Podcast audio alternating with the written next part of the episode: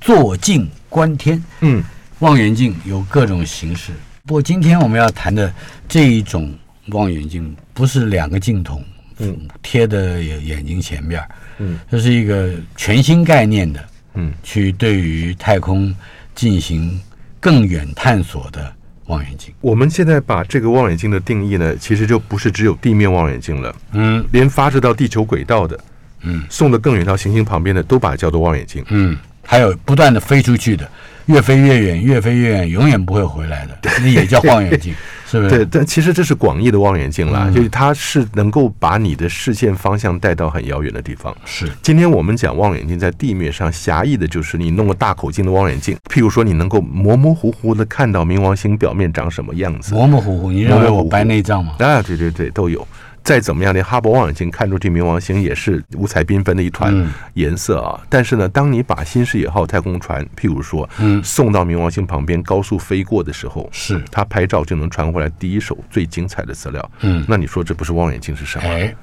对对，就是带有摄影摄像功能，嗯嗯并且妥善的运用这个功能，在千万里之外，嗯让我们能接收到。可是你刚刚提到这个在冥王星，嗯嗯，它拍了多少张呢？哦，那很多张呢，一路过去哈、这从远的就开始拍了。嗯，不过这个有机会我们再仔细谈冥王星跟新视野号好了哈，那是很有趣的一个东西。但今天我想讲的是一个在历史上里程碑式的行星探测任务，嗯而这个行星探测任务呢，算是第一次人类能够亲自去外太阳系。把太空船送去以后，嗯让太空船亲自飞到这些几个大的行星旁边，嗯传回来第一手的资料，嗯那这是多精彩的事情啊！就是航海家一号跟航海家二号，Voyager One and Two， ，Yeah，Voyager One and Two，一九七七年，一九七七年。不过有趣的是哈、v o y a g e r Two 先发射嗯， ，Voyager One 后发射，是，因为他们两个要去的目标稍微有点不一样。嗯 Voyager One 航海家一号呢，主要是去木星跟土星。嗯那经过土星以后，就改变方向，离开太阳系了哈、嗯哼那另外 Voyager Two 呢是去木土天海嗯哼这四个，所以呢，虽然说 Voyager Two 先发射，但是 Voyager One 先到木星，嗯，他们的轨道采取的角度是不一样的，能量是不一样的。啊哈，那有趣的是，我们今天就以 Voyager Two 来做例子，因为它就包含了 Voyager One 前面木土嘛。嗯哼，那一九七七年发射，他先发射的，它先发射，嗯对二，号先发射，发射以后呢，一九七九年就到了木星，非常快，嗯速度非常快。那一九八一年到了土星，嗯哼，八六年到天王星，嗯八九年到海王星，嗯哦哈，整整十二年。是，哎，这十二年我从大三到离开 NASA 回台湾教书， 你可以想象吗？这个小小的卫星竟然能够飞十二年，是，它基本的拍摄跟传输资料的功能都没坏，它有中间有加速嘛，哦就是不就越来越快一点？越来越快，越来越哎快。原因就是因为它靠着重力去甩它，你先经过了太阳系最大的行星木星旁边嗯是，那木星除了你接近的时候。高速去拍拍这些照片以外嘛，你转过弯，它的重力场就像我们小孩儿、哈，嗯，在家里面或者什么院子里跑，你要转弯的时候，你手会去扶那个墙，嗯你手这么一拉墙，马上给你一个力量，转了弯，继续往下头跑，嗯有点那个概念啊。那它经过了木星的强大重力场旁边了以后，这不但转了弯，你的它甩距了离对你的距离要算准了以后，你可以得到木星提供给你的重力的帮助，对重力的帮助，它 gravity assist。那嗯你说，那木星要付出什么代价？它的自转会稍微慢一点，不过你不会觉得。 慢一点点，很少， 很少对。对对，就等于你从他那边拿到一些拿转到动了能量力了，转动能量。对可，是它却帮助 Voyage Two 跑得更快一点。哎呀跑得快多少呢？大概可以算得出来。这个很难说，很难嗯说，要去仔细看它的技术技术细节了。是，但是说 Voyager Two 到了木星以后，转弯到了土星，嗯再转弯，你说那这四个行星是不是要排得刚刚好？对，尤其是这七七年发射的任务哈，嗯据说历史记载，大概到了五几年、六几年的时候，NASA 的一个工程师，嗯小工程师竟然发现了，在七七年的时候，这几个行星会到达一个位置，刚好一次可以去拜访四个。啊哈，就每一个它都能利用到它的加速力吗？呃，对嗯对对对，所以本来呢，那个任务 Voyager Two 是不存在的，是，本来在正因想为说这样的计算，对提供了一个新的想望。那时候的人们，那时候的美国的太空科技已经算是具有创意跟突破的了，但是大家根本脑子里不会想到说有一天咱们要去天王星跟海王星。嗯所以这是你为什么看 Voyager One 就是去木土，嗯哼，因为木土是我们前面金木水火土里面两个比较近的嘛，是到木土就已经觉得到了这个宇宙的边缘了啊。嗯那没有想到这个工程师竟然发现了这四个行星的排列，让你能够一次访问四个。是经过了很多说服跟努力，终于 NASA 接受了。嗯但你可以想象，说服耽误的时间哈、真的，你你真的要卡那个发射窗口啊，那所以很紧张。但是顺利发射了以后呢，嗯还真的能够顺利的把这些影像传回来。传回来之后，它加速。嗯，现在的情况是怎么样？现在仍然就是孤零零的奔向茫茫星海之中啊。嗯前些时候我记得我们有说过了，因为太阳系的边缘绝对不是在海王星、冥王星的轨道，嗯哼，那是比这个要远太多的地方了。我们说地球到太阳是一个天文单位，嗯海王星到太阳三十个天文单位。嗯哼，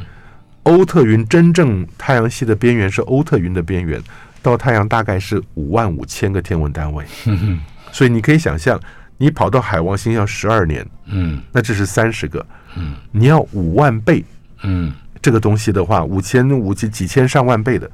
你需要多少时间？嗯，要跑到这么多年除的就去，到但是欧嗯特云的边缘。对，但是他们现在应该是之前的两个先锋十号、十一号 Pioneer Ten、Eleven 跟 Voyager One 跟 Two 大概都穿越了一个明显的星际辐射压力变化的区域。嗯那那就是有一种说法说你已经到了星际空间了，嗯因为我们的太阳也是一颗星嘛。那太阳它自己太阳风能够影响的范围，我们就把它定义成为太这阳个周遭系的太阳圈。嗯那这个太阳系，太阳系对，但是你真的要离开了太阳系的概念，就是你已经脱离了太阳的影响，太阳对你那个地方的影响，嗯。跟星际空间对你的压力辐射是一样的。那么，请问，在如果我们还是把 Voyage One、Two，甚至更早的，刚才讲的先锋十号跟十一号，嗯都当成是我们发射到空中或者外太空的一个望远镜的话，嗯，他们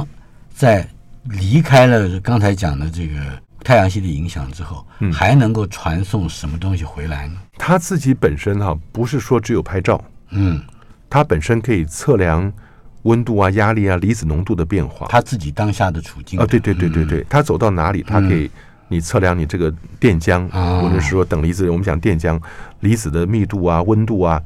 到那地方它会感觉到星际空间的压力、辐射压力跟气体的压力，嗯所以它会把这些东西记录在它自己的仪器里面，然后把这些数字讯号送回来。还能送回来，啊，还能送啊？嗯现在还在送回来，还在送，还在送。即使那个讯号微弱到你难以想象，地球上有几个单一基座的大的嗯天线，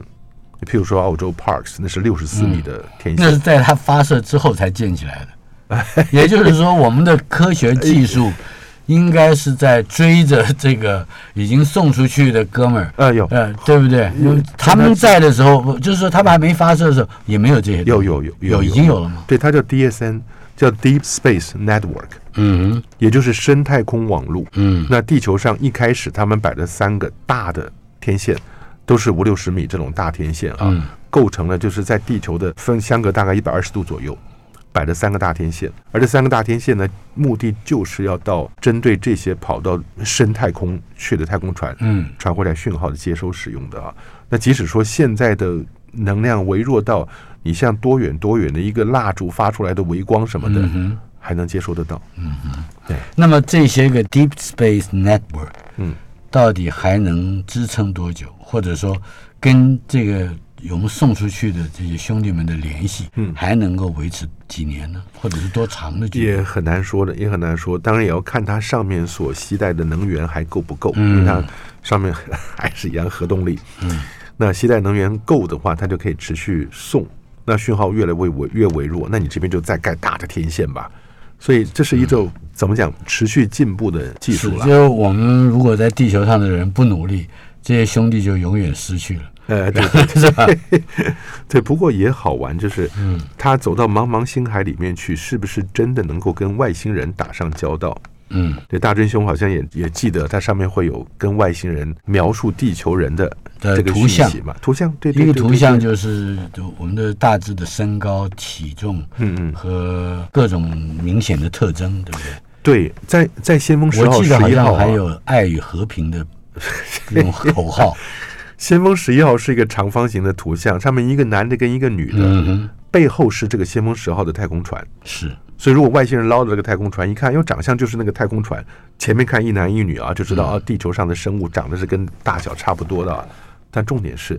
先锋十号呢，两个人没有穿衣服，嗯，所以当时味道之士大声疾呼：“你怎么可以让外星人看到裸体我们不穿衣服的样子啊？”但后来呢，那个呃，Voyager Two 跟 Voyager One 所携带的这个金属盘面呢，上面的资讯就更丰富了。但是还是没穿衣服。哎，没对的。但更麻烦的是，嗯它它会告诉你太阳系长什么样子，然后这个小船呢是从地球跑出来的。那更麻烦的是，它告诉别人地球在哪里。嗯，也就是说，你可以按图索骥，嗯，前来攻城，哎，对对对对，就这是不是话了 这。意思。你看，它是把十四颗中子星就在太阳四周十四颗中子星啊，连出一条线来。嗯那交错集中在我们地球上面，太阳上面。那所以外星人如果打开全银河系的地图，找到十四颗中子星这样分布的，往中间一连线就你找到。看了《三，国志》就知道，张松送全属地图嗯，就是这样的一个景观。台湾人听了就非常不爽，美国人又没征求咱们同意，为什么告诉别人我们在哪里？台湾小孩绝对不会干这种蠢事啊！嗯，从小就知道不要把电话号码给陌生人，不是吗？